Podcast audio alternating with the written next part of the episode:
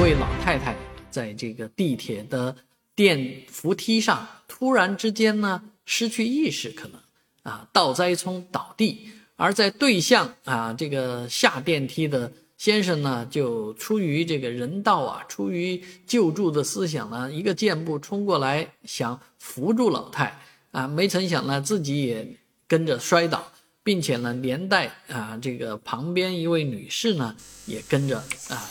遭受这样的一个呃伤害吧，啊，有一定的伤害，其实都是一些皮外伤，我估计啊，构不成什么大的伤伤害啊。那但是这件事情却导致了一个法律诉讼啊，老太太告把这两个人都告了啊，就是秦阿婆把魏先生和张女士都告了。那法院的宣判是是让大家松了一口气，没有像南京的彭宇案那样。判罚啊，那魏先生呢，完全啊没有责任啊，这这个事情是最好的宣判啊，因为魏先生确实是出于好意，但是呢，这件事情同时也警告诉大家，给大家一堂课，就是在发生这样的事情的时候，你的第一件事情不是冲上去救人，而是摁下紧急制动钮按钮，把这紧急的制动按钮按下呢，能够。使这个电梯上的人都不至于发生这个倒伏啊，或者其他的人身伤害